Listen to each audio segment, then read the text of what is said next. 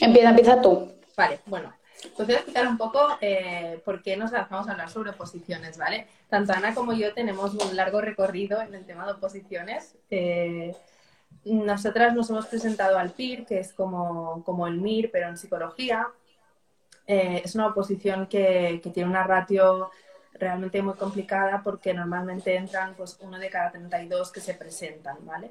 Por ejemplo, en los años que yo me he ido presentando, más o menos entraban unas 130 eh, personas como mucho y se presentaban unas 4.200 personas. Pero bueno, nosotros nos lanzamos a la aventura y, mi andadura en el PIR eh, fue una andadura de cuatro años. Yo me presenté el primer año para probar mm, sin muchas expectativas y, bueno, me quedé la, mil, la 1109, pero bueno, tampoco fue una gran decepción porque realmente no me había preparado. Pero en el segundo año ya me lo tomé más en serio, eh, fui a, estudié por academia, me hice un grupo de estudio y, bueno, a nivel teórico yo creo que cuando finalizó el año estaba más que preparada y podía sacar plaza, ¿no? El problema fue que mi parte emocional me fue una mala pasada, ¿no? Que a veces eh, mm. esta parte tan importante, eh, nos centramos solo en la parte de la teoría y, y, en la realidad, pues la parte emocional hay que trabajarla también. Y ese año me quedé a la 527. Luego me presenté un tercer año porque, bueno, yo realmente era algo que yo quería conseguir y ese año fui a tope. Además, eh, emocionalmente me preparé muchísimo, mm, hice un trabajo personal, además aprendí a, cómo hacer simulacros, cómo llegar al examen y controlar la ansiedad, controlar el estrés, toda esta parte más emocional que, que es súper importante. Y ese año me quedé la 123. Y muchos diréis, oye, pues la 123 es dentro, entraste seguro. Bueno, pues no, tuve la mala suerte que en ese año eh, solo entraban las 121 personas, primeras y me quedé a dos plazas. Entonces, bueno, pues fue un gran golpe, como os podéis imaginar. Eh, me costó muchísimo de, bueno, de salir adelante, pero un poco con el apoyo de familiares y amigos, pues me decidí presentarme una cuarta vez.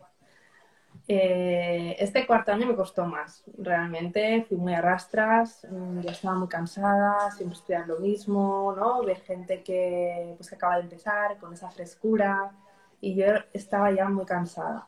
Pero a pesar de esto lo di todo, estudié todo el año entero y me quedé la 259. Yo estoy contenta porque realmente en ese examen pues yo ya tenía dominadísimos los nervios, las emociones y, todo, pero bueno, a veces las oposiciones son así. Y en mi caso pues no, no entré, me fui para atrás y ya yo tenía claro que ese iba a ser mi último año y ese año lo dejé. Y bueno, luego ya pues rehice mi vida que yo creo que eso también es una parte importante que hay que explicar, ¿no? De que las personas que no hemos sacado una oposición también existimos y también rehacemos nuestra vida. Y que hay más caminos también. Exacto. Y bueno, mm. fue casual porque al cabo de dos semanas encontré trabajo, o sea que, que realmente pues me fue bien, ¿no? Al final. Eso es un poco mi andadura por, por todo el mundo de las oposiciones, que lo he explicado rápido, pero fue largo el tema. Sí, sí, no, es una, es un camino largo. Suele hacerse largo, depende de la oposición también, ¿eh? que hay oposiciones que, ¿no? como los médicos, que normalmente el primer año suelen conseguir plaza. Yo me he estado preparando oposiciones seis años. Seis.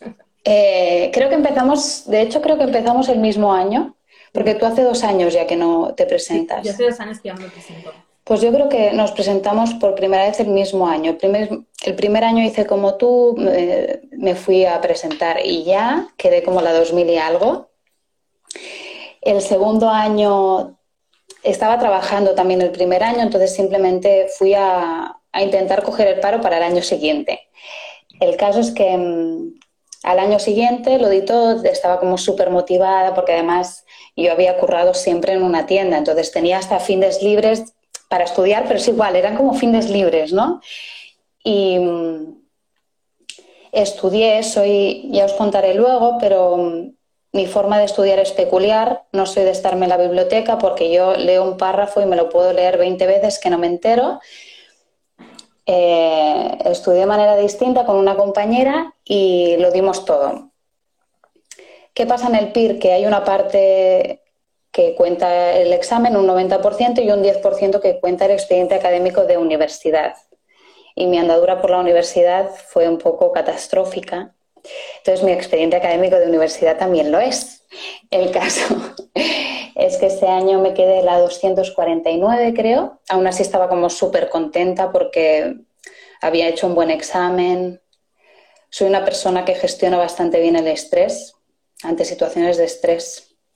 Suele gestionarse bastante bien, pero aún así no fue suficiente. Entonces, al siguiente año me volví a presentar, la energía ya era distinta, entonces decidí hacer todos los fines de fiesta. Me daba igual, peti que peti, yo todo el año iba a hacer fines de fiesta.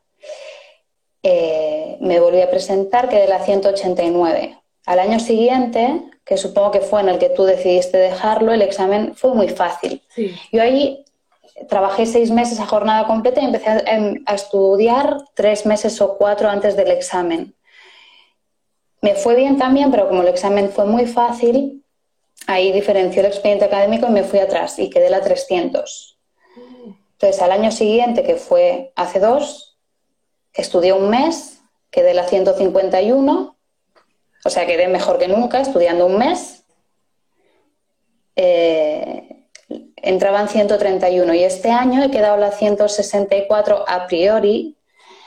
Lo que pasa es que han, han aumentado las plazas, o sea, que en teoría he entrado pero como este mes estudié, ay, este mes, este año estudié dos semanas tal cual, o sea, en plan, yo ya me había, me había montado mi proyecto, ¿no? De psicología, de yoga, ya estaba como muy metida en eso y, y sí que sentía como que necesit...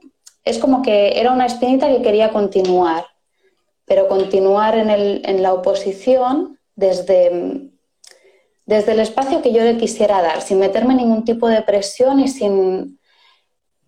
Es como que siempre me he quedado cerca, ¿no? Entonces, pues aún he tenido esa energía de decir, en algún momento llegará y no lo voy a hacer desde la, mm, desde la exigencia, ¿no? Desde meterme machaque a estudiar, porque si no, probablemente me hubiera, hubiera abandonado antes, ¿no? Si yo me hubiera gastado toda mi energía los dos primeros años o tres, yo creo que mucha gente está Gracias, Susana. de lo que estás contando, porque realmente yo creo que muy poca gente se presenta habiendo estudiado dos semanas, pero, pero también es una manera, ¿no? Y me parece súper válida. Yo creo que es muy relevante no tirar por tierra el bagaje cuando se llevan muchos años estudiando.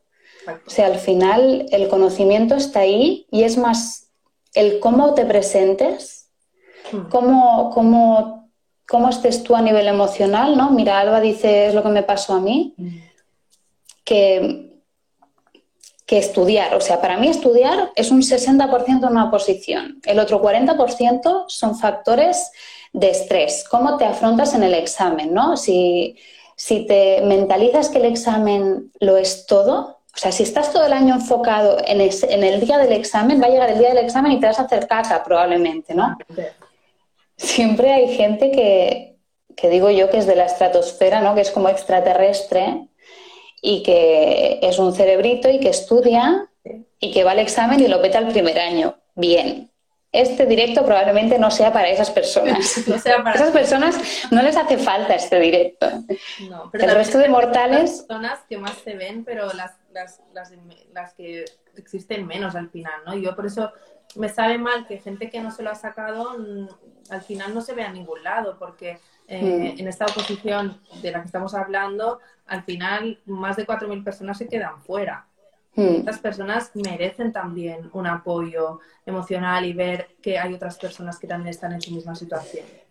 En una oposición suele pasar que, que nos, eh, se, como nos fusionamos un poco nuestra valía con el resultado de la oposición. Entonces, si yo baso mi valía en el resultado de la oposición, joder, es que no sacaré plaza y me creeré una mierda, porque si es me lo saco, soy buena, no me lo saco, soy una mierda, pues no me lo saco, soy una mierda, punto. Sí, yo, yo tuve que hacer un trabajo en ese sentido, de, intentar pensar, mm, no es que si yo no me saco el PIR, no es que no valga es que no tiene nada que ver con eso, porque al final es que el sistema está mal montado y si solo entran 180 personas de la cantidad de personas que necesitamos, eh, eso no indica tu valía realmente. Yo creo que cuando entiendes esto también te desapegas un poco de, esta necesidad de querer hacer la oposición sin plantearte si realmente eso es lo que quieres. Eso es, es importante ver que eh, Picarrasca habla de, que, de qué oposición hablamos. Nosotras hemos hecho el PIR, pero en general lo que vamos a hablar aquí es de cómo llevar un proceso de oposición. Eh, un proceso de oposición largo, ¿no? En el que las probabilidades, sobre todo, son pocas. Eh, supongo que para otros, para gente que las probabilidades son muchas, habrá algunos que no están aquí, habrá otros que también les sirva, ¿no? Porque es como cómo llevar el proceso emocional en una oposición. Y yo creo que en eso compartimos muchísimo la mayoría que estamos aquí. Mm. Y, yo creo que también gente del MIR, que, hablábamos antes de que obviamente la ratio es mucho mejor para ellos, pero estoy segura de que mucha gente del MIR quizá en el primer año no saca la especialidad que le gustaría. Mm. Y eso también para ellos mm, tiene que ser todo este trabajo emocional del que estamos hablando. Yo creo. Mm, ¿Qué hacemos? ¿Nos metemos en temario? Yo me metería en temario. Venga, lo loco, porque si no, podemos hacer más directos, ¿eh? porque, no vamos a terminar nunca. no sé, este tema que es como la historia interminable. Bueno, el primer tema que, que nos habían propuesto es el tema de las academias, ¿no? Yo desde mi punto de vista, a mí sí que me sirvió mucho ir a academia, em, porque me vinculó con otras personas que estaban en el mismo objetivo que yo. A partir de allí hice un grupo de estudio eh, con el que íbamos cada día a la biblioteca. Además, eh, bueno, en nuestro caso fuimos a Persever y Persever nos, nos ayudó en el sentido de que nos, nos pudo dar todo ese apoyo que necesitábamos aunque yo también tengo cosas siempre que decir que da mejorar de las academias, ¿no? Porque, por ejemplo, yo creo que a mí hay un punto en que no me ayudó, porque a veces como que se fijan o, premia a aquellas personas que se saben como la nota al pie de página que le llamo yo, ¿vale? Y esto no entra en el examen, no entra a saber en qué año se hizo el primer DSM, eso no, no entra, entonces es, está muy bien por una parte porque te ayuda todo ese soporte, pero por otra también hay que saber cómo, cómo discernir qué es lo realmente importante. Sí, para, para mí, mira, las academias, si eres una persona que está empezando, que la organización no se te da muy bien, em, que quieres encontrar un grupo de estudio, eh, empieza por academia. Yo soy un desastre organizándome, un desastre nivel mm, estratosférico. Eh, va bien porque te organizan el temario. Mm. Eh, sí guardaremos el, el directo, intentarlo. Encantada. Eh, sí, si no, si no, exacto, lo intentaremos porque es nuestro primer directo. Entonces, ahora bien, yo con las academias las cojo con pinzas, es como cogerlas con mucha autocrítica de, de qué me va bien y qué no. Porque lo que dice Julia, eh, a veces premian el friki de los frikis de los frikis. Y cuando tú te vas al temario friki de lo friki de lo friki, ¿sabes qué pasa? Que lo general, que es lo que la gran mayoría que entra en el examen, te lo pierdes. Entonces llegas al examen sabiendo una de cosas frikis que te cagas. y de repente te preguntan el nombre de una teoría o el esquema general sobre el esquema general de algo y te quedas en blanco, porque tú te sabes el friki del desfriki. Lo que dice Golimbra, el descanso brilla por su ausencia. No lo, no podrías haber dicho mejor. O sea, yo recuerdo el segundo año que, me presenté así en serio, que yo lo primero que hice al entrar fue decir, yo me voy a tomar todos los fines de semana de descanso, me la sopla, que sea en la semana antes del examen, me la sopla todo. Y en la academia me dijeron, sí, sí, ya veremos. Digo, ¿cómo que ya veremos? a ver, un momento. Es como que para mí con las academias puede, es como que te incitan a estudiar, ¿no? La parte esta de estudio y la parte de estudio, los opositores ya sabemos que tenemos que estudiar. Y más, ¿no? Nosotras que hemos hecho una posición de psicología, a mí me flipaba que personas que llevan una academia de oposiciones de psicología, que son psicólogos, no promocionaran más esta parte de, bueno, no te vuelvas loqui, ¿no? Porque lo, es eso, ¿no? Luego, el grupo de estudio, guay. Ahora bien, también, cogido con pinzas. Ojo con las comparaciones, ojo con, entrar en competitividad de ver quién, se queda más horas en la biblioteca, como si no hubiera más horas en el día. Em, Bueno, esto lo hablaremos más adelante, ¿no? Pero el tema de las sí. de estudio da mucho de qué hablar, ¿no? No nos podemos y, y sí, y escoger gente, porque sí que en el mundo de las oposiciones normalmente, ¿no? Antes he visto a alguien que había tres plazas en su oposición. Mm. La competitividad es algo que, que suele, suele estar. Mm. Entonces, eh, pues si, tienes que buscar un grupo de estudio, coge gente afín a ti. Eh, yo sentía, ¿no? Yo en el PIR, eh, en mi oposición, sentía que no estaba compitiendo con la gente con la que estudiaba. ¿no? Es como que compartíamos, nos divertíamos, nos echábamos unas risas y desde ahí, pues si alguien necesitaba algo, te lo doy y si no me lo das tú. Desde ese punto, gente que era más competitiva a ese nivel, pues, oye, mira, pues que, estuviera con gente más competitiva, ¿no? Mm, aunque a veces no es fácil encontrar un grupo de estudio afín, ¿no? Que todos lo sabemos que a veces pues no es, tan fácil eh, eh, y, la competitividad sale pues innata en este tipo de oposiciones. Pero bueno, sí que es verdad que, hay que fijarnos y hay que poner límites eh, y ser asertivos en ese sentido de, decidir con quién queremos vivir esta aventura. Porque al final mm. son muchas horas y mucho tiempo y te vas a pasar mucho más tiempo con estas personas que con tu familia. Exacto. O sea, es importante que la calidad del tiempo que pases, si lo vas a pasar acompañada, eh, sea con, gente que merezca o que a ti te aporte cosas buenas. Si tú llegas a casa o te levantas cada mañana diciendo, wow, ahora voy a ir a la biblioteca y me voy a tener que encontrar con esta, que es más pesada que la hostia, y me voy a tener que encontrar con la otra, que en cada descanso se me pone a hablar de mil temas de la oposición cuando yo quiero descansar, irme a comer tranquila y no atragantarme, pues igual habría que plantearse cambiar de grupo o, buscar más allá, ¿no? Sí, y además yo creo que el miedo de quedarse sin grupos, hay muchísimas personas que están haciendo oposición y, hay muchas maneras de encontrarlos. Es seguro que encontrarás a alguien que será afín a ti. Nos preguntan sobre eh, Andrea, dice que son dos chicas que es su primer año en oposiciones y no hay, no hay academia para su tipo de oposición porque es como muy no son muchos. Eh, ¿Algún consejo para llegar, llevar las oposiciones solas sin academia por primera vez?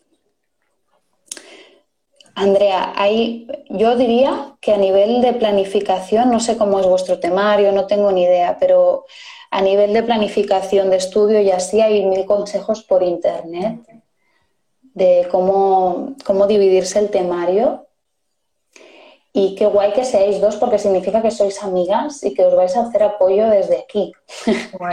es súper importante, ¿no? En oposiciones sobre todo es lo que decía Julia, ¿no?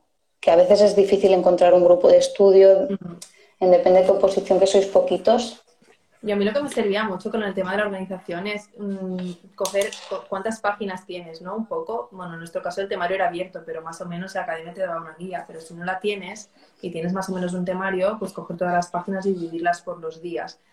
¿Qué te va a pasar? Que obviamente las oposiciones probablemente te darán mil páginas al día que nunca vas a poder llegar. Pero luego hay que priorizar, porque nadie se lo puede saber todo. Hay que priorizar los temas más mm. importantes. Eh, Exacto. Eh, sí, de todas formas, sí, a nivel más específico, eh, ¿no? también nos han preguntado sobre gestión de horas. Mm. Es, que es, que es, muy personal eso. Mm. A cada uno le va bien una cosa. Eh, sí, pero yo con la de la gestión de horas mm, creo que que uno tiene que escucharse a sí mismo, ¿no? A mí me pasaba, por ejemplo, que yo no era de ir a las 8 de la mañana a la biblioteca porque me moría del sueño y me dormía en la mesa. En cambio, tenía compañeras que quizá a las 8 y media estaban allí. La cuestión es escucharte y saber mm. cuál es tu tiempo durante el día en el que rindes más. ¿Vale? Quizás por la noche tu momento, o tu momento es llegar a las 11 a la biblioteca y e irte a las 10 de la noche. Al final, todas las horas son válidas. La cuestión es escucharte y saber en qué momento eh, tú rindes más y, estás en tu mejor momento y estás más fresco para, para, asimilar todo lo que estás leyendo. Lo que decía Ana, ¿no? No se trata de quedarte 10 horas en la biblioteca porque el de al lado se queda 10 horas en la biblioteca. ¿Vale? Porque esto mm, no, no, no, se trata de acumular horas, se trata de saberse lo que estás leyendo. Exacto. Eh, yo en mi caso, eh, leo, leo el comentario de Zulema. Zulema, luego iremos a nivel gestión emocional, que es súper importante lo que dices. Eh, que ella no se llegó ni a presentar, aunque iba preparada por, eh, por, el nivel de ansiedad. Es una pena eso. Eh, vale, os explico yo, yo personalmente soy más matutina, entonces yo me levantaba, yo iba a las ocho y media cuando abrían nueve a la biblioteca y a las cinco de la tarde me iba, me daba igual lo que pasara en el mundo, que se cayera o lo que sea. Y, y yo lo gestionaba así porque es que no me eran productivas, o sea, tantas horas no me eran productivas tal cual. Y supongo que, o sea, eso está estudiado, o sea, el nivel de concentración humano tiene un límite. Entonces, quien se pasa 14 horas estudia, estudiando, pues yo a veces veía, ¿no? Bueno, seguro que os ha pasado a muchos de los que estáis aquí, de estar así en la biblioteca sobándola, porque es que yo cuando entraba en ese bucle de sobarla, pues me iba y, quedaba con alguien o me iba a dormir o... Y mm. otro día será, no sé, es como de un día no te van a ir las oposiciones. Para nada. No te van, al revés, te la quitan. O sea, cuando tú estás en un punto de, Buah, es que hoy, hoy no me estoy enterando de nada, hoy todo es una mierda, hoy quedarte en la biblioteca te quita más la oposición que te la da. O sea, vete a tu casa a dormir, vete a tomarte unas birras, vete a, donde sea. Es que la Porque... te da la oposición. Para mí es lo que acaba de determinar, es la vida del pastel. O sea, si tú te das mm. este espacio para poder escucharte y poder decir un día a las 11 de la mañana cierro los libros porque es que no me estoy enterando de nada, eh, en ese momento en que te estás cuidando a ti, es en el momento en el que al día siguiente tendrás todas las energías para enfocarte. Pero si tú vas acumulando todos estos días, es cuando nos encontramos gente que en noviembre o en diciembre peta y no puede más y ya lo deja porque, porque ha llegado a un Eso es. límite y nadie quiere llegar a este límite. Es una carrera de fondo y en muchas ocasiones es una carrera de fondo ya no para el, para el mismo examen. Ah, otra cosa que quería decir de las academias. es que hay tantas cosas que... eh, Muchas veces a mí en la academia, bueno, en una oposición, la mayoría de veces estás luchando contra la probabilidad. En nuestra oposición la probabilidad de entrar creo que era un 3%. Sí, es un 3%. A ver una cosa, a ver, para que nos entendamos.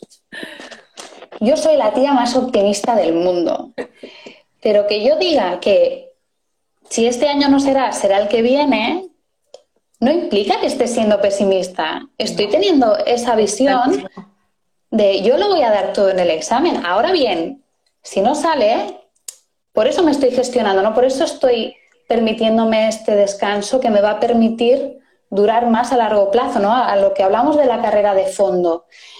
Puedo escoger la vía que escogió Julia, lo doy todo cuatro años mm.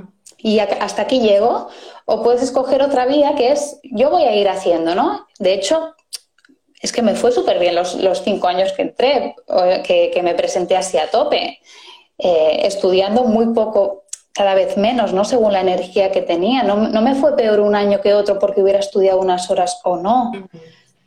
Fue desde esa, ese regularme, ese sentir que, pues es que hoy estoy muy cansada, hoy me voy a casa. Igual son las dos y me ha dicho una amiga de comer y me voy a comer. Y otro día, pues igual estoy más enérgica y me voy a las seis. Y, que además es mucho tiempo. Un año de preparación es mucho tiempo y más, y si se llevan acumulados, ¿no? Cuando ya nos vamos presentando más de una vez, eso es. Pesan las espaldas. Entonces es importante eh, tener estos momentos, porque es que si no, uno no acaba. Y es lo que pasa muchas veces, que mucha gente lleva la teoría súper bien aprendida y llega al examen y está la presión que uno lleva encima, que es lo que me pasó a mí en el Que ni va, que ni va, porque ha, habido una chica, Zulema nos ha dicho que ni, ni llegó a ir. O sea, eso, madre mía, Zulema, me sabe fatal que una tía que seguro que tiene, es que las he visto pasar como tú, tengo amigas que eran tías que sabían muchísimo, muchísimo. más que, cualquiera. Y llegaban al examen, se presentaban, pero hacían una de cagadas que no tenían, no que, la pregunta en, de tú a tú se la sabían así y en el examen la cagaban por el nivel de ansiedad. Yo tengo algunos trucos para, para, esto del examen que supongo que, abordaremos más adelante para que no nos pase esto que hablábamos de, de bueno, de, no, de de fastidiar preguntas que en principio son fáciles, ¿no? Y aquí Cristina dice que cuando no disfrutas 100% del descanso por sentirte culpable al no cumplir los objetivos. A ver, obviamente, pues quizá mm, por tu manera de ser no descansarás y te sentirás súper bien porque, bueno, pues quizá al principio tendrás un poco de culpabilidad, pero bueno, conforme lo vayas haciendo y vayas viendo que, te sientes mejor, pues probablemente eso desaparecerá. Aunque sea con culpa, pero hazlo, ¿no? ¿Y son, ¿Y son objetivos de academia o te los has propuesto tú? Porque también otra cosa es esa, es como, yo, sobre todo en la primera, ¿no? Hay como varias vueltas en las academias. Mm. Eh, en la primera vuelta nunca llegaba al temario, sobre todo el primer año, ¿no? A resumir todo, todo, todo. Entonces, es como que yo seguía adelante, da, igual todo así, como a lo loco, ¿no? Y no me enteraba de nada y pensaba que eso no iba a saberlo jamás en la vida. Y en la segunda vuelta, lo que me hubiera servido que me recomendaran es que no siguiera resumiendo, es que me pusiera ya a empollar, daba igual que no tuviera los resúmenes hechos, a tomar por saco. Si lo que me interesa en el examen no es tener todos los resúmenes la mar de estupendos, si me interesa sacarme el examen, ¿no? Es lo que me pasa a mí, ¿no? Yo hacía esquemas de, para enmarcar, que yo le llamo. Yo tengo mis libretas, vamos, pero al final me di cuenta de que no es importante hacer esquemas preciosos, que está muy bien, pero no lo es, sino lo importante es entender el temario y memorizarlo. Y eso es lo que te has de enfocar. Si pierdes el tiempo haciendo esquemas, mm, pues haces esquemas más feos o no los hagas. Nos preguntan, ¿qué día creéis que es más recomendable descansar? Pues es que te vaya bien a ti. Si es que al final, si, si todo el mundo descansa el domingo, pero todas las tiendas están cerradas y te aburres como una ostra el domingo, no descanses el domingo, descansa un día que te puedas... Yo cuando descansaba, descansaba el sábado por eso. ¿No? Si, si, tienes sobrinos o nenes y, tu día de descanso tiene que ser el fin, ¿no? Yo qué sé, es como que eso es que yo descansaba, yo no me acuerdo ni, yo bueno, yo descansaba todo el fin de semana, pero y me iba genial, ¿eh? Para mí era la clave poder descansar todo el fin de semana. Eso es, es que al final... Bueno, el siguiente tema que teníamos para abordar era el tema del descanso. O sea, que, lo hemos estado hablando básicamente ahora, ¿no? Para mí eh, es lo prioritario que, para remarcar, es que nunca estudies siete días a la semana. O sea, nunca, porque no vas a llegar al examen directamente, te vas a quedar por el camino. Y os juro que que he visto gente que, puede, o sea, ojo con eso, ojo con no descansar, porque em, he visto gente que acaba muy mal y muy mal significa con obsesión, con ya empezando a pensar que los de la biblioteca pensaban, no, estábamos hablando mal de él, como que había un complot, o sea, a nivel mal. Yo el, el primer año que sí que lo di todo y la última vuelta solo descansaba una mañana, yo me acuerdo que me levantaba pensando en dormir. O sea, cuando acabe esta tortura quiero dormir. Solo pensaba en eso. Viéndolo con perspectiva, bueno, tenía esa energía y se la di.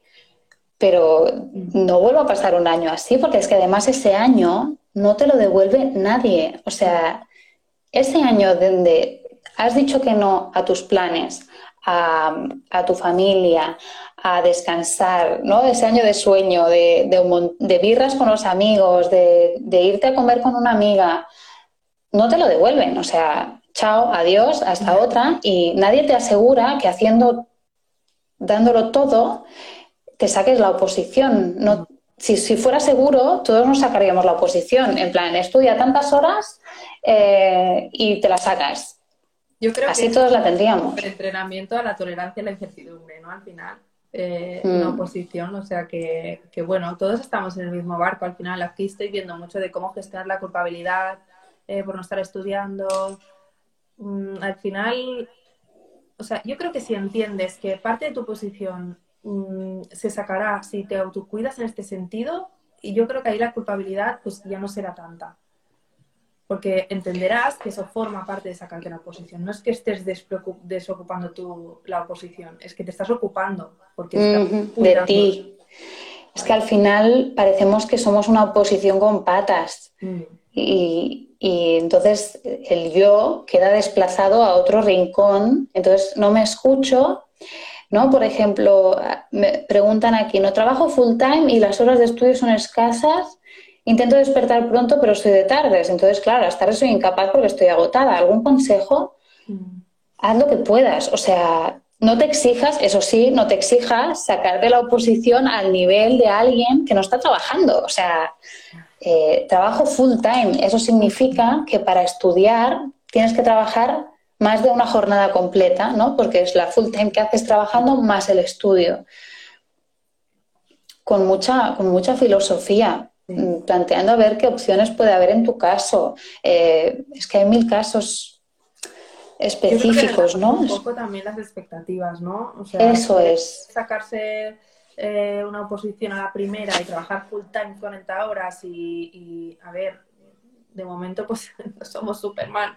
O sea que bueno, keep calm. Es lo que ha, hecho Ana un poco, ¿no? Al final, ella se ha tomado más con la calma y más con los años, pero mira, al final ha sacado plaza y he estudiado dos semanas, porque todo ese pozo de conocimiento queda. Y a mí también me ha quedado. Estudiar cuatro años en PIR no se me ha olvidado. Y estoy segura que si me pusiera a estudiar, eh, no tendría que empezar de cero, porque hay muchas cosas que yo ya me sé de todo este tiempo, ¿no? Eh, Nangles Cabau dice que cómo llevo esperando las definitivas, que cómo lo gestiono, saliendo de cualquier grupo de eso, de que estén esperando que hayan sacado plaza. O sea, estoy de las últimas. Eh, no quiero saber nada. ya me avisarán. O sea, sal de cualquier grupo por salud mental. Sí, totalmente. Sal de ahí y haz tu vida. Disfrútala porque esto va para largo, además. Ya, ha tocado un año especial, ¿no? Sí, nos hemos preparado el PIR, Esther. Eh, ¿Cuántas horas de media al día de estudio para una persona que empieza? Lo mismo, Moisés, lo que necesites. Si es el primer año y tienes energía, dalo todo. Si no tienes la energía, regula, regula desde ahí. Yo creo que es importante decir que el estudio de una posición es como un maratón, ¿vale? Al principio te va a costar y quizás solo puedes estar tres horas al día, pero conforme vaya pasando el tiempo vas a poder estar más horas. Yo me he tirado muchísimas horas en la biblioteca y, leyendo y concentrada porque al final esto es un trabajo de fondo. Si uno mm. mete entreno, pues tiene resultados. O sea que keep calm, cuando los que acabáis de empezar, poco a poco ya iréis cogiendo el ritmo. Sí.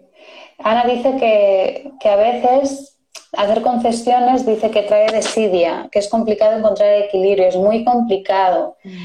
Y se trata de ser como, a mí de lo que me ha servido la terapia y el acompañamiento emocional es de, quererme mucho más en el sentido de, pues si algún momento me vuelvo más loqui y, y luego me pasa factura, perdonarme por ello y, y, desde el, y desde el amor y si en algún momento siento que es que al final eso de, esa palabra de desidia para mí es como ya un juicio a que descanses más de la cuenta, según tú te dices que es más de la cuenta. Entonces, es que igual has ido acumulando un cansancio que te cagas entonces ahora tu cuerpo dice, a la mierda, al igual me pongo a estudiar, es que no quiero, te está diciendo, necesito descanso, necesito desconexión. Igual estás descansando diciéndote, deberías estar estudiando, deberías estar estudiando. ¿Qué haces ahí sentada en el sofá? Levanta el culo, ponte a estudiar. Y eso es lo que te crea ese malestar, porque al final ni estás estudiando, ni estás permitiéndote ese descanso. Estás ahí discutiendo contigo misma en el, lo que digo yo, Parece a veces que solo vivamos de aquí para aquí y esto de abajo no, no está. Podríamos andar solo con la cabeza, nos ponen dos patitas en la cabeza y ala. Bueno, esto va muy al hilo con el control de la ansiedad y el estrés, ¿no? que yo creo que al final es el tema que, más se preocupa y que más se mm. repite. A ver. A mí me gusta mucho explicar una analogía con el alpinismo en esto de, de la ansiedad y el estrés, ¿no? Me gusta explicar que que, por ejemplo, cuando los alpinistas quieren subir el Everest, ellos no miran desde el campo base del Everest y dicen, hostia, ¿cómo voy a subir esta montaña, esta montaña con esta magnitud? ¿no? Porque nadie en su sano juicio subiría una montaña así. Ellos lo que hacen es, eh, se ponen la mochila a cuestas y empiezan a mirar sus pies y hacen un paso, otro paso, un paso, otro paso. Y sin querer darse cuenta, y están en la cima. Mm. ¿Vale? Entonces, eso es de lo que se trata una oposición, de hacer cada día lo que tienes programado y sin, querer darte cuenta, llegar al día en que te lo sabrás, en que llegarás a hacer el examen, etcétera. Entonces, eso también rebaja mucho la ansiedad, no tener que estar mirando todo el rato el objetivo. porque se ve... Eso es, es que además cuando yo miro al objetivo que es en cuatro meses, cinco, seis, dos, una semana, no me estoy viendo aquí y ahora yo, no estoy, no, no, puedo verme a mí, no puedo ver lo que necesito, no puedo, no puedo estudiar, porque si estoy enfocada a tengo que aprenderme todo esto para de aquí no sé cuánto, mm. no estoy aquí y ahora, es como bajar al cuerpo, va muy bien, en serio, baja al cuerpo, es brutal. ¿Cómo gestionar la, la culpabilidad, no? Lo que decíamos, de no estar estudiando. La culpabilidad de no estar estudiando viene de otras cosas. O sea, yo me pondría, yo era tal cual, para mí el descanso era parte del estudio. O sea, el descanso lo necesito para conseguir ese objetivo. Si yo no descanso, si yo no me escucho, por mucho que me pase horas en la biblioteca, no lo voy a conseguir. Es que no se consigue. Es que he visto pasar mil personas, un montón de gente, no sabéis cuánta, y seis años de seis. O sea, son muchos años de, de, ver gente pasar por delante de mí y tirar la toalla, una tras otra, porque me decían, Ana, es que no puedo hacer como tú. Ana, yo no me puedo ir cada día a las cinco de la tarde de la biblioteca. Ana, es que yo no me puedo tomar todo el fin de semana libre. Mm. Puede que seas de esos. Y, y no está mal, no digo que esté mal. Ahora bien, puede que tu energía dure menos años y está bien también, ¿no? Es como, es un tomar una decisión. Yo tomé la mía y la mía fue escucharme y mucha gente dice, ¿no? Es que me, no sé cuántos aquí, ¿qué edad tendréis? Yo tengo 31. Y mucha gente me decía, bueno, también escuché gente, ¿no? De que, que yo ya tengo una edad, como, ¿me pongo a estudiar ahora? No. Pero ¿cuántos años vas a estar trabajando? o sea, a ver, si yo me voy a jubilar, no sé a qué edad, porque ahora ya ponte 67, ponte no tendremos jubilación, pues si tengo 31 me voy a pasar trabajando más de la mitad de mi vida. Y si tengo 40 me voy a pasar casi 30 años trabajando. Entonces, eso de la edad es un estereotipo social que nos han puesto de tú a los 18 estudia una carrera, a los 24 sácate un máster, a los tal, no sé qué. Y cuando te pasas de esto, se te ha pasado el arroz, como, como hablan de que se te ha pasado el arroz de ser mamá y todas estas mandangas. Es que al final. Bueno, y al final decisiones ¿no? que se toman en la vida. Sí, pero... Tenía muy claro, me pasaba diferente que aquí, ¿no? Yo sí que iba 100% y era de las que realmente me veía incapaz de hacer lo que has hecho tú, ¿no? De estar un año y estudiar dos semanas. Me veía incapaz, entonces, bueno, yo me puse un límite y cuando llegué a ese límite dije, hasta aquí hemos llegado y ya está. también es válido. O sea, es válido todo al final. Eh, lo que es válido es que tomes la decisión que te haga sentir mejor. Que Exacto. acorde con tus valores y con tu manera de, de, ver la vida.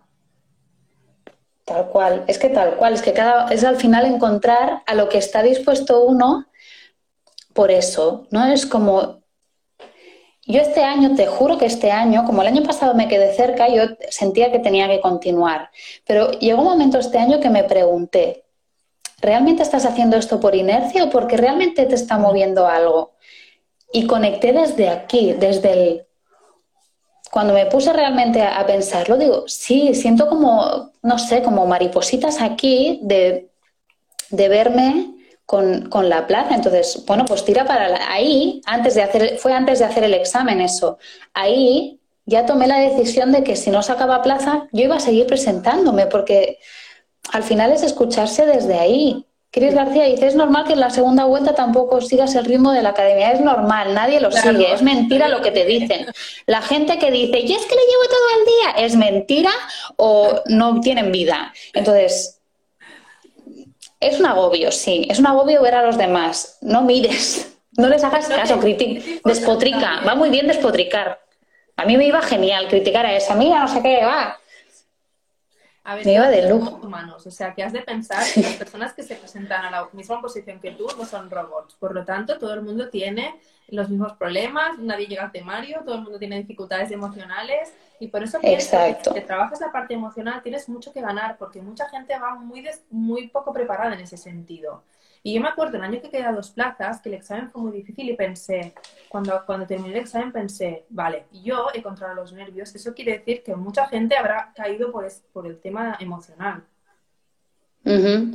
tal cual, tal cual. Em, ¿cómo te hablas de ti mismo en el examen? Porque yo, por ejemplo, en el segundo año, a la décima pregunta di el examen por perdido. porque mi mente me dijo, uff, no te sabes 10 preguntas, pues no vas a entrar porque todo el mundo se las sabe. Entonces, en, en, ese trabajo que hice hasta el tercer año, trabajé mucho esto, de en el examen no hay que tener diálogo con uno mismo. O sea, hay que contestar las preguntas que es a lo que ha sido. Lees una pregunta, no te la sabes, vas a la siguiente, no te la sabes, vas a la siguiente, como si la anterior no existiera. Hmm. Y así acabas el examen. Sí, asumiendo que para todo el mundo, si es que al final cada año es lo mismo, o sea, cada año sale gente llorando, cada año sale eh, gente diciendo que era muy difícil, cada año sale gente que dice que es muy fácil en plan sobrado. Eh, hay de todo, entonces tú estás haciendo el examen, ya sabes lo que, ya sabes lo que, a lo que vas, ¿no? O ya te lo han preparado. Si vuelves a pensar en, ay, ay, es a mí, es a mí que me está yendo mal, es a mí, ¿no? Todos los demás van a saber estas preguntas, es un pensamiento como muy típico, todos los demás sabrán más que yo, ¿no? O esta pregunta, mierda, con lo que he estudiado y esta pregunta no salía en el temario. Bueno, es que hay oposiciones, para los que no sepáis, en el PIR es temario abierto, entonces pues claro que hay preguntas que no te vas a saber. De hecho, eso hace que puedas entrar, porque si fuera por, si fuera temario cerrado, yo que tengo un expediente académico de mierda, no entraría, porque todo el mundo no habría efecto techo, todo el mundo sacaría dieces y no entraríamos. imagínate.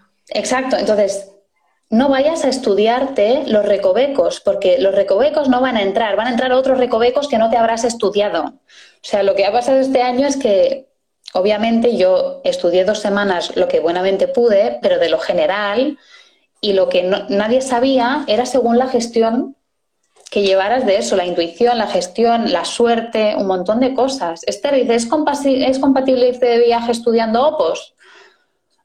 Pues sí, no sé, o sea, yo me, yo, un mes yo, estudiando Si te, si te digo, claro, Esther, vete de viaje y luego no sacas plaza, me vas a echar la culpa.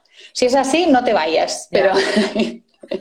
Yo, conozco mucha gente que se ha ido de viaje estudiando OPOS y gente que ha trabajado. Claro. La realidad es que lo importante es escucharte y saber, uh, bueno, en qué nivel lo llevas también. No es lo mismo, es lo que decíamos, eh, un cuarto año de una oposición que empezar la primera vez. Sí, sí.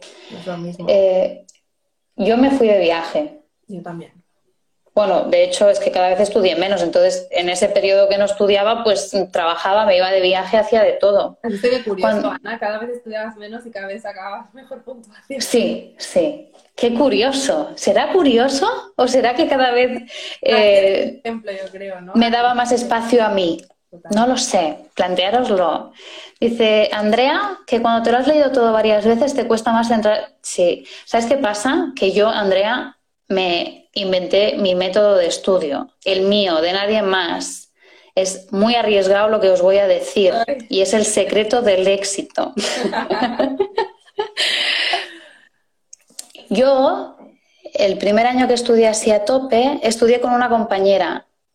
La compañera sabía mucho más que yo, eh, era que llevaba más tiempo eh, preparándose y entonces me explicaba la, la teoría y yo chupaba, chupaba conocimiento desde estudiábamos hablando. Entonces, cuando ya las dos sabíamos un poco más, es guay estudiar, estudiar de a dos, porque igual tú me estás contando algo y a mí se me ocurre algo de otro tema y te hago una pregunta en plan, ay, ¿te acuerdas que este autor eh, no sé qué? Bueno, y era como muy, es muy, si estudias de a dos, la atención no se pierde. Si sois tres y así, porque una puede estar como quedándose así, bueno.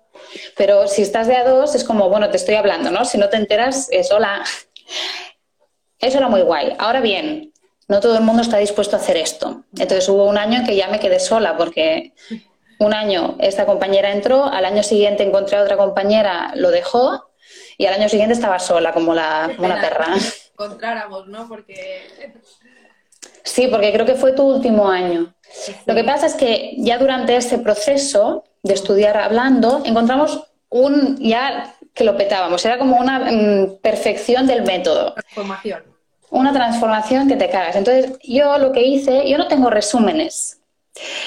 Yo tengo una libreta con las preguntas de todo el temario, preguntas de evocar, en plan, haz un esquema de X cosa. ¿Qué autor dice no sé qué? Explica la teoría de no sé cuántos. Y otra libreta con todo de respuestas. Mi método de estudio era cogerme la libreta de preguntas, pregunta uno y en una hoja responder y luego miraba que estuvieran bien. es muy productivo. O sea, eficiente que te cagas. Ahora, a las 4 de la tarde estás que reventada, o sea, hecha mierder, tal cual, y te tienes que ir a casa a descansar, pero asume que, que habrás aprovechado mucho más el día que el resto. Y además ese conocimiento se queda. Soy prueba de ello, se queda ad infinitum. Da igual que no te hayas leído nada, que se queda, porque al final has estado evocando, has hecho un trabajo de evocar, de, memorización, de. bueno, obvio también hice un proceso de entender el temario, pero eh, brutal, brutal. Ahora, es cansado, pero para mí. Y es arriesgado porque no todo el mundo está dispuesto a hacer eso. Yo entiendo que lo normal, lo que nos han enseñado, lo que está estipulado es estar en la biblioteca leyendo o haciendo resúmenes. Y habrá gente que le vaya bien. Si les va bien, avanti. Yo es que no puedo pasar, es que me leo un párrafo 20 veces y no me entero. Yo soy así. Entonces, como yo era así y estar en la biblioteca me aportaba una ansiedad que te cagas porque veía que no me estaba enterando de nada, mm. Busqué mi método y también estudié en la biblioteca con mi método. Cuando ya me quedé sola, estaba en la biblioteca con mi hoja, con mi, con mi lista de preguntas y mi lista de respuestas y estudié de ahí. Claro. Yo hice lo mismo ¿eh? que tú. En los primeros años sí que le hice esquemas, pero a partir de allí lo que hice son las dos cosas que has hecho tú, que es estudiar eh, acompañada, poder explicar el tema a otras personas y luego hacerme unos ejercicios ¿no? en el cual pues había preguntas de ABC o preguntas de evocar cosas del temario. Y esto es lo que me iba mejor. Hmm. Porque leyendo ya desconectaba. Preguntan sobre todo técnicas para controlar los nervios o gestión de los nervios en exámenes orales. Yo aquí diría que, tenemos una falsa fantasía de alguien que va a un examen sin nervios. Es decir, eso no va a pasar. asumir que yo voy al examen y no voy a tener miedo o nervios es asumir algo que no, que no existe, que no es humano. No somos robots, ¿no? Otra vez me refiero a eso. Entonces, yo en mi proceso, cuando salió este tema, porque salió, mi, psicóloga me dijo, ¿y qué tal si en vez de intentar borrar ese miedo y que no exista, vas con él de la mano?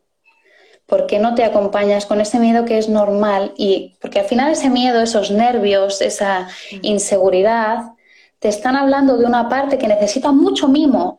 Si tú lo que haces es rechazarla, joder, va a estar más jodida todavía esa parte. Entonces, claro que te vas a, tu cuerpo se rebota y hay más nervios, porque esos nervios te están diciendo, hey, hazme caso, oye, que te necesito. Y tú le estás diciendo, vete a la mierda, no quiero verte. No, tío, es...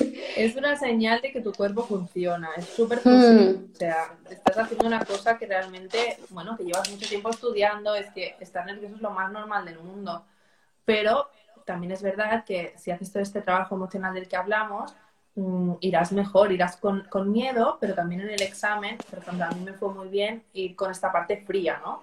Como dejar las emociones fuera de la puerta de cuando hago el examen y enfocarme solo en lo que estoy leyendo como si fuera una máquina. Eso a mí me fue muy bien. Hmm. Dice que hay gente que sí que sigue el ritmo de la academia. Seguro que, o sea, al final se trata de mirarse uno cada uno su culo. En plan, si yo estoy trabajando eh, no voy a seguir el ritmo de uno que no esté trabajando. Igual mi forma de, de, leer y entender para hacer un resumen no es la misma que de otro y hay gente que cada uno tiene sus ritmos. Y hay que aceptar eso y que mis ritmos no implican que yo vaya a sacar plaza antes o después que tú por mucho que tú tengas todo el temario, que el de al lado tenga el temario resumido, que el de al lado veas... Una, es un poco como en, redes sociales, ¿eh? que todo el mundo muestra su cara más estupenda y no lo has visto durante toda la semana. Entonces, a saber qué ha pasado ahí, porque es lo que dice, ¿no? A ver qué están sacrificando, a ver cómo se están gestionando. Y si se lo gestionan bien, ole por ellos. Pero no voy a asumir yo, ¿no? Yo no soy una persona de no quedarme 10 horas en la Biblia. Yo lo pasé mal. Porque si me ponía a contar, cuando, pero ¿cuándo lo pasaba mal? Cuando me ponía a contar las horas que los demás estaban más que yo. Si yo me ponía a contar eso, me deprimía, porque decía, madre mía, es que estudian más de... Claro, no, lo dejo, abandono, no, claro, ellos han estudiado mucho más, ellos tienen plaza. Y la mayor parte de esos, sí, dime. No, que yo sé muestra de ello al final, ¿no? Em, yo no he sacado plaza, pero me he quedado súper cerca y he estudiado un montón e incluso llegué a quedar la número uno en un simulacro de mi academia. Pero eso al final no indica nada. Al final lo que importa es el día de examen, ¿no? Y como Sara pregunta, ¿y cómo se hace eso de dejar los nervios en la puerta? Pues practicándolo muchísimo.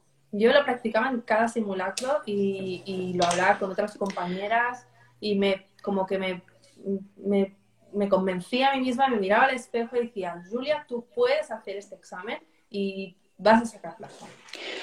Yo, en mi caso, yo no los dejaba en la puerta, se venían conmigo al examen y, los tenía ahí al ladito, en plan, vale, estáis aquí, me necesito, ¿no? Es como, porque siempre, a veces en el examen no salta, ese, cada uno tiene su vocecita. Cada uno tiene su mensaje grabado en forma de vocecita. Mm. Y hay gente que le dicen, no lo estás haciendo bien, seguro que no sacas plaza, y hay gente que le dirán, em, es que no tienes suficiente capacidad, y habrá gente que le dirán, venga, tira para adelante, ¿no? Entonces, tú conoces cada uno conoce o es un trabajo conocer la vocecita que tiene. Mm. Y una vez aparece, que aparecerá, no te vas a. Es como, eres tú, o sea, al final tus nervios eres tú también, ¿no? Esa vocecita aparecerá. Tía, respíralo y, asume que esa vocecita te está hablando de, de, una inseguridad y entiéndela y dices, vale, sé que tienes miedo, lo sé. Y aún así, podemos con esto, las dos podemos con esto yo y mis nervios y mi miedo, los dos podemos con esto, porque somos la misma persona.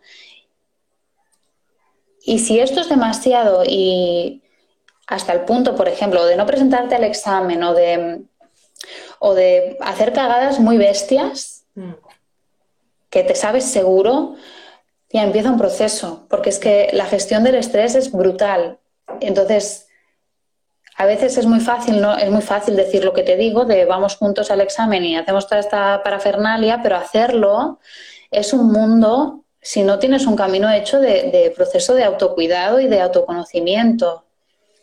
Y es una cosa que para mí es esencial y que deberían promover en las academias. Y no lo hacen y solo promocionan el estudio, estudio, estudio. Elisa dice. Tú hiciste dime. un proceso, ¿no? De autoconocimiento durante. Claro, yo, yo lo hice, yo hice a la par. Yo también. Y en, el, y en el proceso de Julia, por ejemplo, cabe la posibilidad de que hay más vida más allá de la oposición. Sí. Es que al final eh, tú eres tan válida, cualquiera de los que estamos aquí somos tan válidas para hacer cualquier cosa.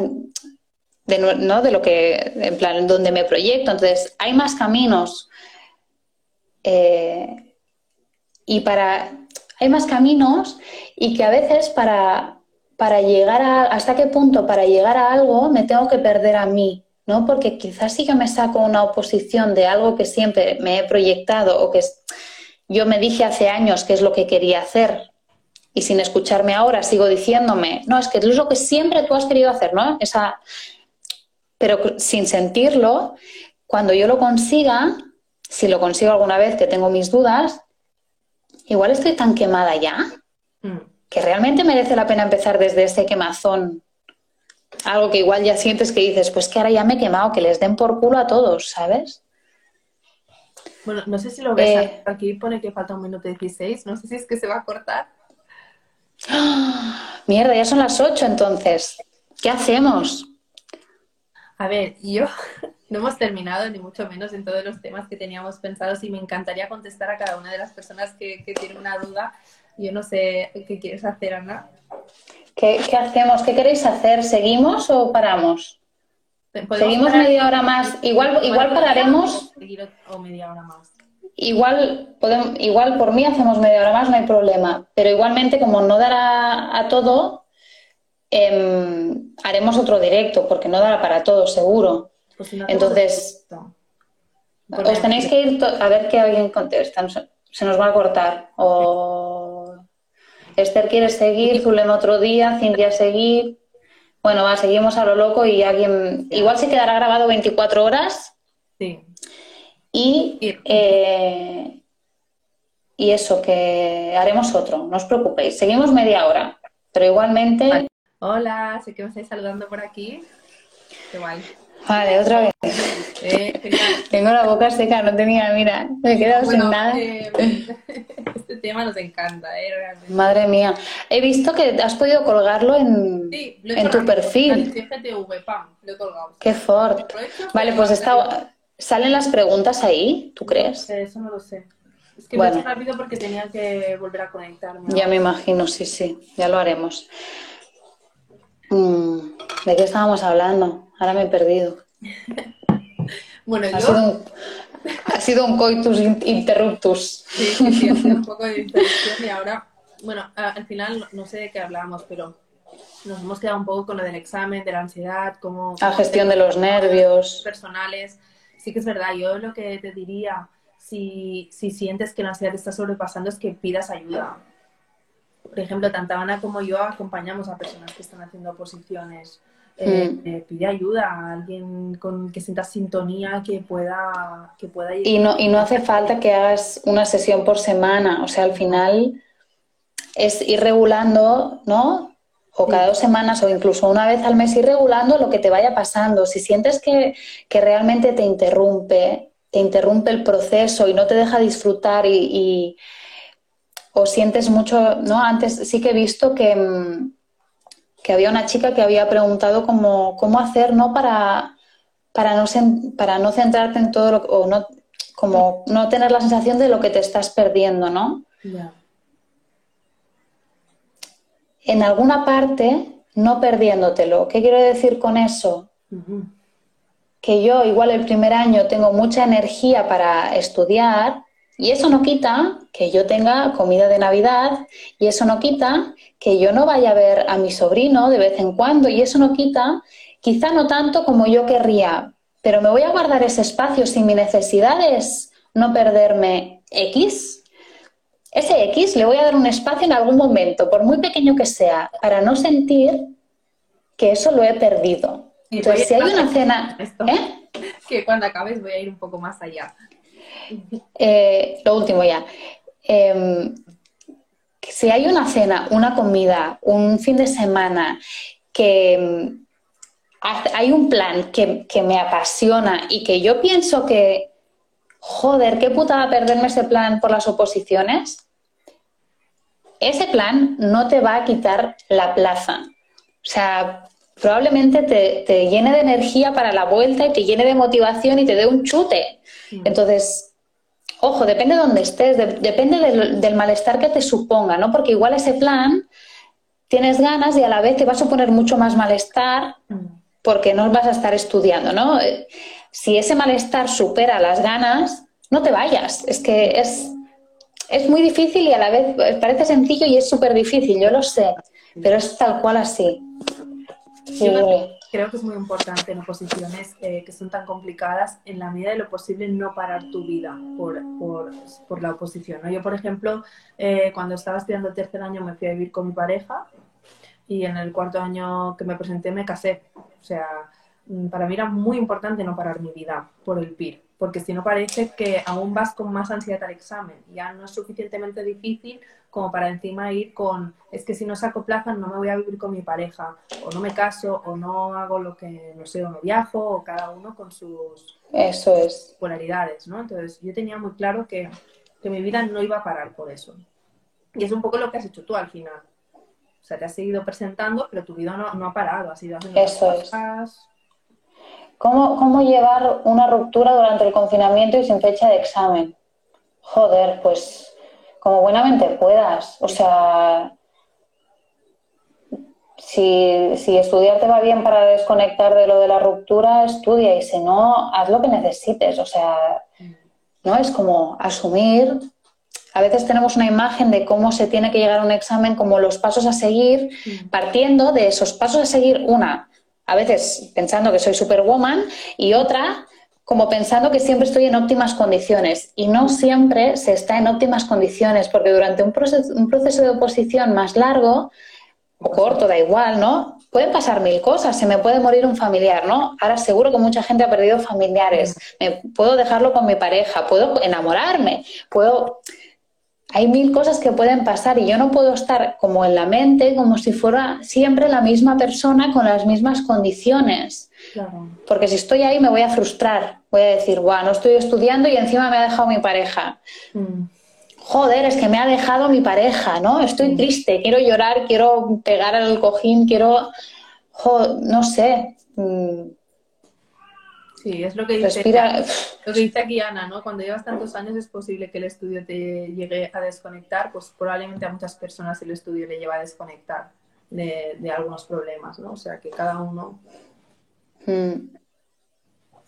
Hay una, Ana dice, algunos estamos en proceso en exámenes medio suspendidos por la pandemia y debemos seguir casi al 100%. Tampoco todas las oposiciones requieren el mismo nivel de sacrificio, ¿no? Hmm. Supongo que no. O sea, ahora bien, yo lo, la gente que he conocido haciendo oposiciones, la mía o la que sea, hmm. lo han petado estudiando. O sea, el, el nivel de, sacrificio de nuestra oposición en, entraba en un 3% de las personas. O sea, imagínate el nivel de sacrificio que hay que sacar para, para sacarlas. Eh, yo creo que el nivel de sacrificio es el que puedas dar. Que eso puede llevarte a sacarlas en un año, dos, tres, seis, como yo. Es que se asume también, es como... Y que además es eso, que yo estudiando más horas, no me lo hubiera sacado antes. Muestra, para muestra un botón, cada vez que he ido estudiando menos, es como mejor he quedado, ¿no? Sí que le, metí mucha caña al principio, los dos primeros años, y desde ahí relajé el gas, bajé el gas y dije, Ana, lo que, lo que me nazca, ¿no? Cuando me apetezca ponerme, porque si me pongo desde la exigencia, voy a estar cagándome la puta todo el año de la mierda que tengo que estudiar y que todo es una mierda y la vida toda es negra. Y, no estaba dispuesta a eso. Y quería, y quería llegar a eso, eh, a ese objetivo, ¿no? Entonces, como no estaba dispuesta a eso y quería llegar a ese objetivo, me escuché aquí para llegar hasta aquí. Y si yo este año no me lo hubiera sacado, pues seguiría hasta, hasta donde llegara. Y, y si el año que viene no me apetecía presentarme, porque sentía que ya no era mi objetivo, no lo hubiera hecho y no hubiera dicho, joder, me he pasado seis años pero son seis años que es lo que he querido desde dentro. Y aparte que yo creo que se sacan muchísimos aprendizajes de la oposición. También algunas cosas malas, lo tengo que decir, ¿no? Pero yo he sacado mucho autoconocimiento y, también, ¿por qué no decirlo? Muchísima teoría de, de, mi profesión. O sea que al final no es tiempo perdido. También es verdad que tiene secuelas, ¿no? Si uno pues no haces este trabajo emocional en la oposición, puede pasarte que este nivel de autoexigencia luego no te lo quites cuando vayas a hacer otras cosas, ¿no? Y es algo que he tenido que trabajar mucho porque el nivel de autoexigencia que tenía en la oposición, luego lo he tenido en diferentes áreas de mi vida. Y eso es algo que he tenido que, trabajar mucho hasta, hasta donde he llegado ahora, ¿no? Hmm. Aquí Patricia dice que podemos darle un consejo para la lectura del examen, porque con la presión y los nervios, el 99% de las veces no consigue leer una pregunta. A mí lo que me fue muy bien para eso fue el tema de, practicar mucho antes. Cuando tú has hecho millones de simulacros poniéndote en la piel de ese día, es mucho más fácil em, poder mm, que estos nervios no te jueguen una mala pasada.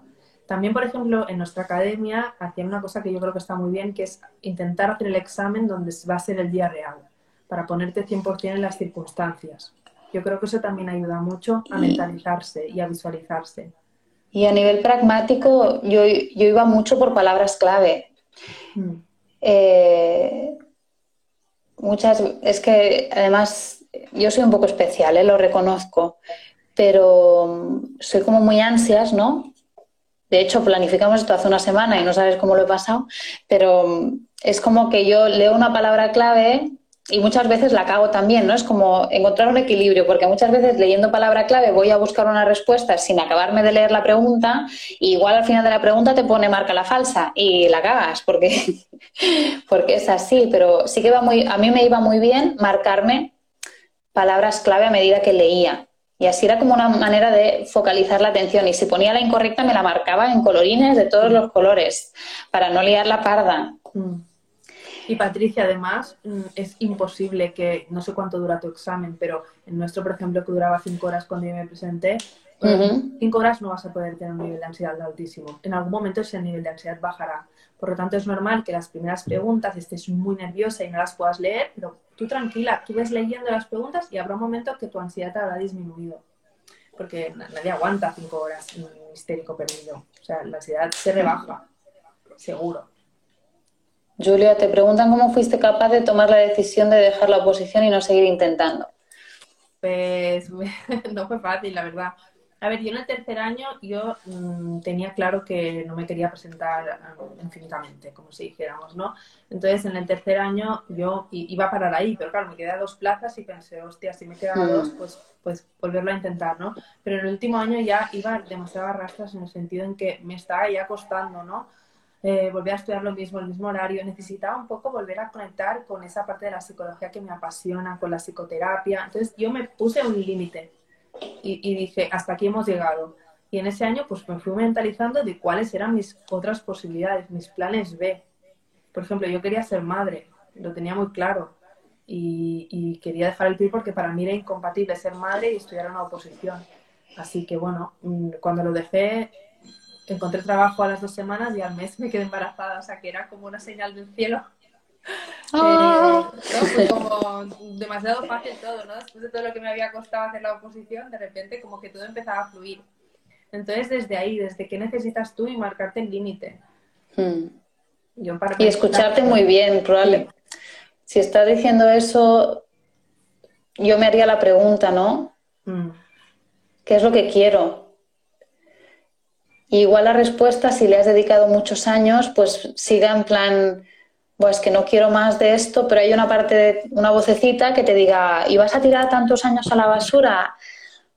Joder, habrás has aprendido un montón de estos años, ¿no? Y si realmente la respuesta es quiero continuar con esto, si te está pesando es cómo quiero continuar con esto, de qué manera, ¿no? Igual revisar eso, pues la manera en que gestiono mi, mi, estudio y, las horas de descanso y todo eso.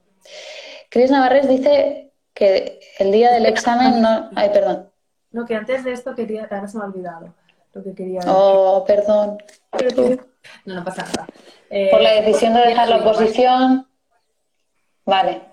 Estábamos, hablando de lo de Cristina, que quería, que no sabía si dejar la oposición o seguir intentándolo, que cómo tomaste la decisión, que yo estaba hablando de a ver qué términos implicaban continuar o no, ¿no? Como de ah, escucharse más. Ya, sé lo que iba a decir, que al final tienes que, pensar para qué estás haciendo esto.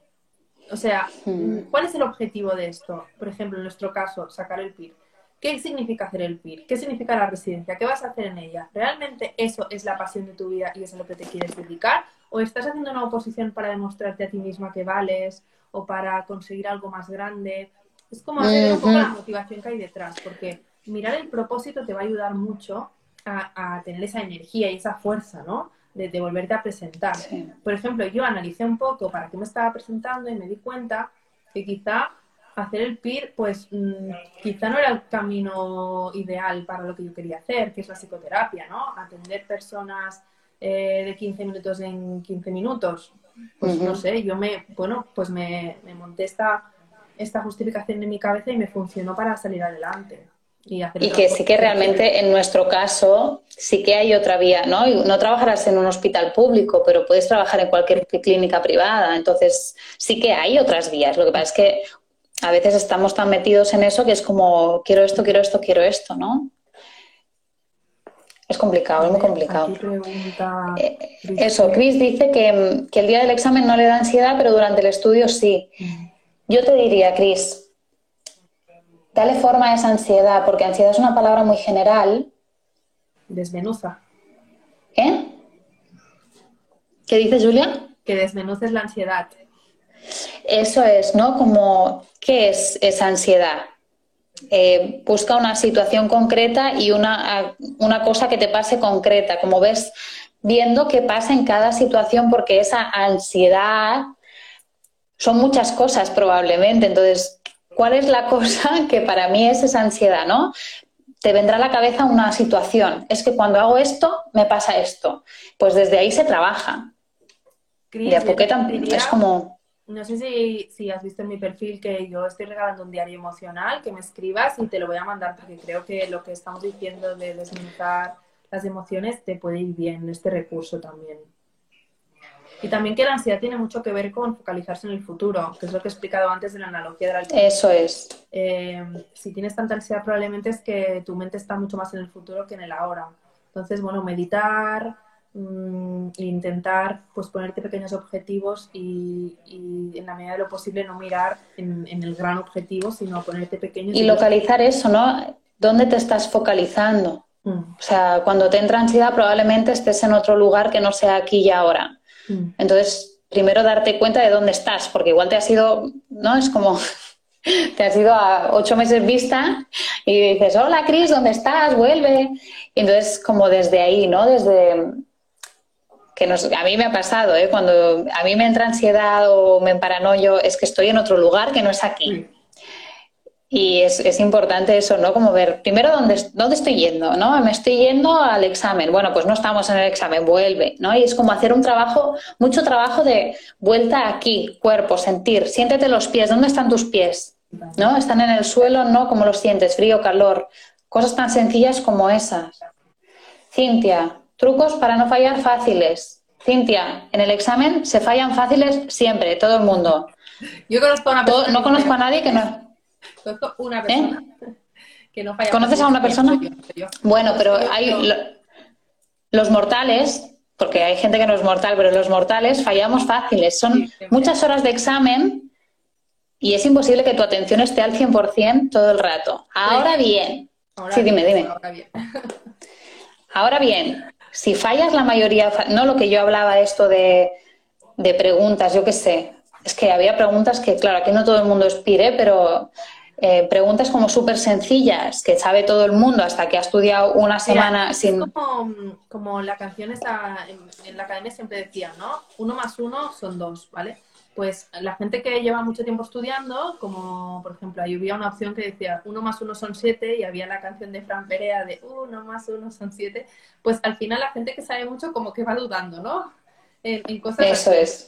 A ver, Mm, las preguntas fáciles no te paranoies, es la respuesta fácil, no te están queriendo engañar, no va por ahí. Y si, y si te quedas fuera, en plan que fallas como, siempre hay un porcentaje de preguntas fáciles que fallamos la gran mayoría de mortales. Repito, siempre hay casos excepcionales de gente que, que, parece de otro mundo y que tiene esa suerte de gestionar la ansiedad a nivel Dios, pero el resto de mortales fallamos preguntas fáciles. Entonces, si el porcentaje ese sientes que es muy elevado y que siempre te pasa lo mismo, empieza un proceso. Es que no te va a quedar otra porque eso significa que la ansiedad en momentos de estrés se te dispara muchísimo. Entonces, desde ahí, la única manera de escucharte y de ir regulándote va a ser que tengas un proceso hecho. Y eso, no te estoy diciendo que haciendo un proceso te saques la plaza, pero igual eh, con lo que estás haciendo si realmente pasa eso, ¿no? Que, que, no, que no es un porcentaje, yo qué sé, si son 200 preguntas, pues eso, fallar cinco fáciles, pues oye, entra dentro del pack de fallar, entra, entra en el pack, asumir que entra en el pack. Aunque tienes que ir, justo tienes que ir a no fallar esas, ¿eh? O sea que yo siempre me he focalizado en no fallar fáciles y las, y las difíciles me dan igual, ¿no? Es como ya haré lo que buenamente pueda. Eh, no dejar ningún, yo no dejaba ninguno en blanco porque además es como, eh, si son cuatro opciones de respuesta, esto ya lo sabréis, pero con cuatro opciones de respuesta no dejéis ninguna en blanco, porque estadísticamente se compensa. estadística, o sea, matemática pura. Eh, dejar en blanco, porque además si dejas una en blanco probablemente haya otras diez que tengas que dejar en blanco porque no tienes la, misma idea. Eso es. Ana dice que cuando ya llevas seis años, que ella también los lleva, pobre, ¿no te va pareciendo cada vez más complicado hacer ese trabajo de autoconvencimiento cerca de tus metas? No sé cuánto le dedicas al estudio, Ana, después de seis años. Em, yo el año pasado me, replanteé lo que dijo, lo que ha dicho Julia también, ¿no? Que como me quedé muy cerquita, como, como hubo un punto que sí que fue como, bueno, ahora tengo que seguir porque estoy tan cerca que sigo Entonces, de ahí fue cuando me surgió mucho más tarde la pregunta de, ¿estoy siguiendo por inercia? Y, supongo que también fue un proceso, ¿no? De, el resultado de mi proceso personal, de, de, poderme, que ha sido un trabajo muy heavy de escucha interna y de, y de conocerme muchísimo. Y desde aquí sentí mi cuerpo. Hace dos años no hubiera sentido mi cuerpo porque yo solo era una cabeza con patas y no, y no sentía mi cuerpo literal. O sea, yo he tenido un montón de lesiones por no escuchar a mi cuerpo. Y, y es un trabajazo, es un trabajazo. Es que no, si fuera tan fácil, me encantaría poder decirlo así como, ¡pum! Esta es la respuesta. ¡Pum! Pero no existe. Eh, lo de gestionar lo del examen está, Probablemente Mina está en el otro, en el otro directo que ha colgado Julia en su Instagram. Así que eso sale. Eh, yo os diría que si alguna tenéis algún tema más específico que queráis preguntar o hablar, también os podéis hablar por privado. eso es, sin compromiso. O sea, que no os preocupéis por eso. ¿Ves? Mira, Carmen dice, yo después de muchos años preparándolas, lo dejé durante un año porque estaba sobrepasada y este año lo he cogido con mucha más fuerza e ilusión. Es un ejemplo buenísimo porque hay mucha gente que, le pasa eso, ¿no? Yo si lo dejo es en plan lo dejo de por vida. no? Y no tiene por qué. O sea, al final igual es un año de respiro, de coger energía. O sea, ¿qué malo tiene dejarlo un año si te vas a pasar probablemente más de la mitad de tu vida trabajando de eso. O sea, tú sabes lo que es más de la mitad de tu vida, es mucho tiempo. Entonces, perfecto ejemplo, ideal. Sí, sí, ideal. A ver. A ver, ¿qué, hora es? Son y 22, chicos. Tenemos Hemos dicho media hora, quedan... la pregunta? Ocho minutos. Pregunta Ana, ¿no? A veces entra la ansiedad por todo lo que podrías estar haciendo, lo que, lo que quieres hacer, que al fin y al cabo no es estar en un escritorio 14 horas al día. Es que, Ana, si después de seis años te estás pasando 14 horas al día... bueno, esta es otra Ana, ¿eh? No sé si es la misma. Yo creo que sí. Tenía la foto en blanco y negro también. Da igual. Sí, sí que es la misma. Si es el es igual, si es el primer año y te estás pasando corta de 14 horas al día, es que a mí me parece, no son productivas, no lo son. Entonces, estás quitándote la plaza tú sola, ¿sabes? O sea, es que al final, pasarse 14 horas al día siendo humano, porque siempre hay excepciones, lo repito, ¿eh? O sea, hasta la infinidad. Hay personas que parecen máquinas, se lo sacan y dices, pero ¿cómo este capullo o capulla se lo ha sacado? Porque además es como, madre mía, ¿no? Que no habla con nadie y es como súper así raro y se lo saca, pues se lo sacan, oye, es gente así, existe. Pero si ya llevas unos años o no, o sientes que eres una persona como la de, la, de la media, de la media, de, no sé, eh, no sé, con un, con un CI normal, con un coeficiente intelectual de la media, eh, no son es que no son productivas 14 horas, no son productivas de ninguna de las maneras. Entonces, eh, si estás perdiendo tu vida ¿no? Esos años, repito, no te los devuelve nadie, nadie. O sea, escúchate porque es que todo aquello que sientes que te estás perdiendo, te lo estás perdiendo. Entonces, todo aquello, apúntate todo lo que sientas que te estás perdiendo y dale un hueco a cada cosa que sientas que te estás perdiendo, por pequeño que sea, dáselo. porque es que si no te los... ¿Eh? Que no pares tu vida 100%. No, y menos si llevas muchos años. O sea, la energía.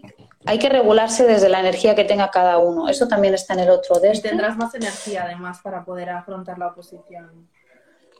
Es que además, si un, es eso, ¿eh? Si un día yo estoy en plan, joder, hoy no me entero de nada, eh, ¿no? Veo a todo el mundo concentrado en la biblioteca, yo estoy aquí que no me entero de nada, vete de la biblioteca, vete a, refrescarte, vete a hacer lo que sea, sal de ahí. No, ahora estamos confinados, pero sal a ver, da igual, a ver, sálvame, da igual, tía. Pégate, desconecta el cerebro, desconéctalo ya, haz otra cosa, duerme, eh, llama a alguna amiga, eh, haz lo que quieras, pero no te quedes ahí más porque te estás quitando la plaza. O sea, quedándote en la biblioteca cuando no te estás enterando de nada, no estás estudiando y no estás descansando. Entonces, al día siguiente estarás mucho más cansada y, además el día anterior no habrás estudiado, con lo cual, venga, súmale culpa, venga, a ver quién da más, a ver quién da más culpa. Mira, me encanta la pregunta que ha hecho Thais. yo empiezo con fuerza y motivación, luego va a menos y ya no sé cómo volver a esa motivación y no sé si es un indicador de que quizá no es el trabajo que quiero para siempre. Bueno, es complicado. Hay una cosa que a mí me, me gustaba mucho cuando estudiaba la oposición y era que yo siempre me preguntaba cómo estaba por la mañana, pero nunca me preguntaba cómo estaba por la noche o, qué tal llevaba la mm. oposición o algo relacionado con qué tal lo llevo, ¿no? Porque siempre por la mañana era súper positiva y por la noche era catastrófico. Entonces yo tenía como prohibido preguntarme a partir de las 6 de la tarde, plantearme cualquier cosa sobre qué tal la oposición o si es algo que quiero hacer en mi vida, ¿no? Como que a esa hora ya no rendía. Pero bueno, supongo que te refieres al cabo del tiempo, ¿no? Obviamente todo el mundo pierde la motivación y la fuerza al cabo del tiempo. Es un trabajo. Sí, es que la, inquietud de estudiar, yo empecé las SOPOS porque tenía inquietud de estudiar.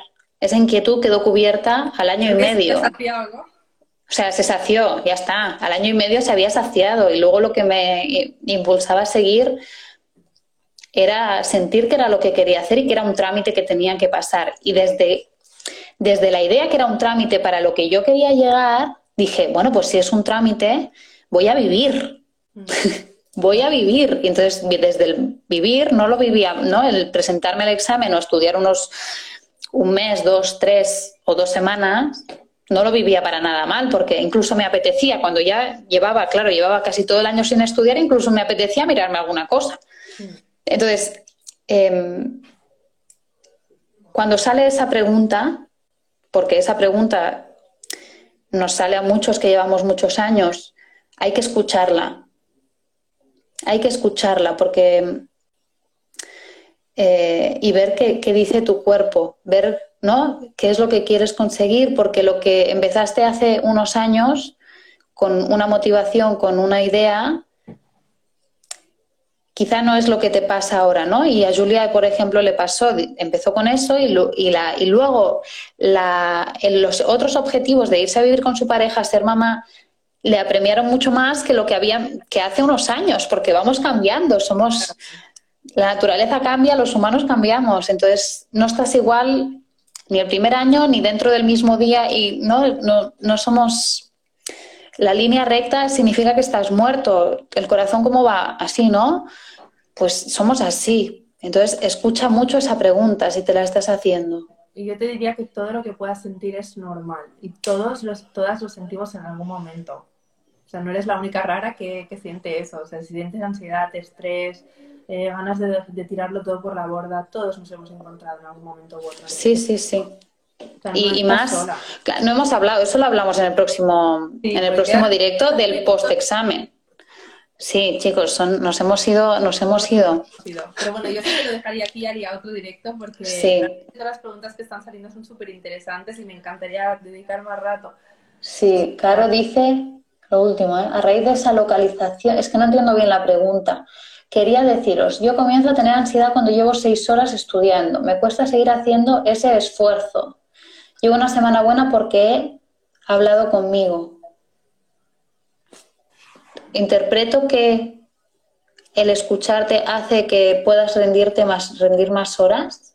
Pero abajo continúa, ¿eh? Y he dicho, ah, no nada, un descansito y a terminar lo que empezaste, pero he estado mucho tiempo pensando que no podía estudiar más. Y claro que hay días que me encuentro más cansada o distraída, pero normalmente sí que tengo capacidad. Ah, esto me ayuda mucho. Eso le ayuda. Exacto. El yoga es estupendo también, sí. Porque el yoga, ¿qué hace? Bajar al cuerpo.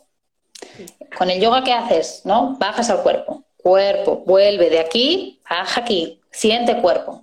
Y, sí que es una herramienta que va bien. No a todo el mundo le gusta. Entonces, eh, yo tengo en mi, perfil tenéis, eh, soy profe de yoga también. Tengo ahí clases puestas por si, por si queréis ir. Son muy guays. Yo lo que te diría es encuentra tu herramienta. Si meditar es tu herramienta, medita. Si no es pintar, si no es escribir, si no es hacer deporte, encuentra tu herramienta, pero algo que te conecte con, el cuerpo y con tus emociones. Hmm. Vale, chicas, pues vamos a. Pena que se termine, ¿no? Chicas, chicos, quedan preguntas en el tintero. Hemos hecho súper pocos temas. Bueno, en verdad hemos hablado de mucho, pero no como mezclado. Que ha sido muy guay, ¿eh? Poder hablar mucho de... Ay, yo me lo he pasado súper bien. Me yo también. Ana. O sea que... Ha sido muy guay. ¿Cuándo repetimos? Va, ¿ponemos fecha? A lo loco. Sí, sí, sí, sí. Yo lo repetiría fijo. ¿Eh? Yo lo repetiría seguro. ¿Cuándo, ¿Qué hacemos? ¿La semana que viene? Miramos, hablamos y... Lo hablamos y, miramos cuándo lo podemos repetir. De la semana que viene, ¿vale? Sí, a ver si podemos recopilar de alguna manera las preguntas que han surgido en este directo y poder quizá responderlas. Claro, yo supongo que no puedo porque está en tu perfil, bueno. pero bueno, ya me dirás, si no, eh, si no es eso, si no, si alguna ha puesto preguntas por aquí y no, y no se las hemos respondido, si queréis dejamos un stories con una cabañita y copiáis, pegáis o nos enviáis o enviárnoslas por privado. Porque al final eso yo, si ya las tengo, me las apunto y se quedarán resueltas seguro. Bueno, ya hemos dicho, ¿no? Que si alguien tiene alguna, alguna cuestión más personal, pues nos puede hablar y también nosotros hacemos sesiones acompañando a opositores. O sea que Eso es. Eh, bueno, hay posibilidades.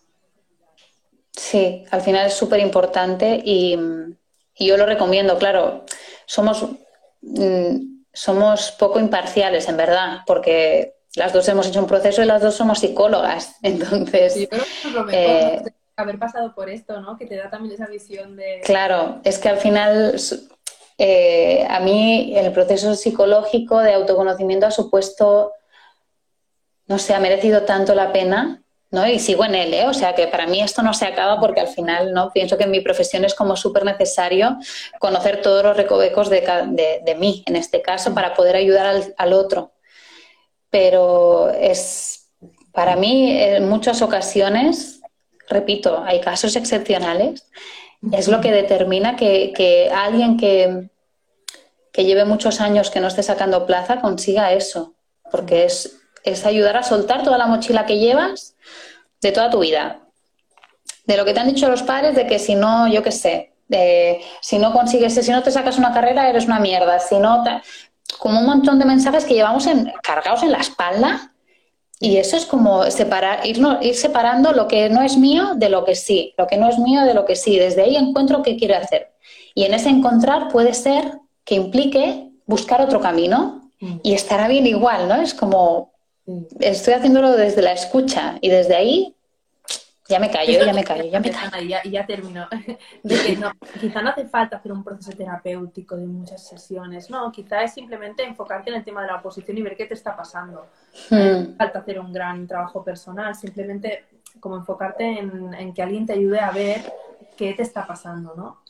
Hmm. Y es probable que toquemos, o sea, a veces es inevitable tocar cosas eh, que igual incomodan más, pero al final es ver hasta dónde estás dispuesta a tocar eh, porque quizá tocando el borde, la superficie, ya te supone ¿no? un alivio y ya eso ya te ayuda y quizás es algo más profundo. Eso al final depende de cada persona.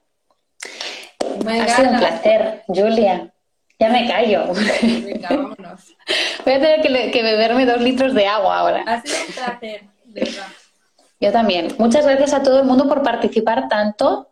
es muy guay que participéis tanto y me da mucha pena no haber contestado todas las preguntas, porque ha sido muy loco, pero volveremos. volveremos a hacerlo, ¿vale? que vaya muy bien. Un besito. Adiós. Adiós, guapas y guapos.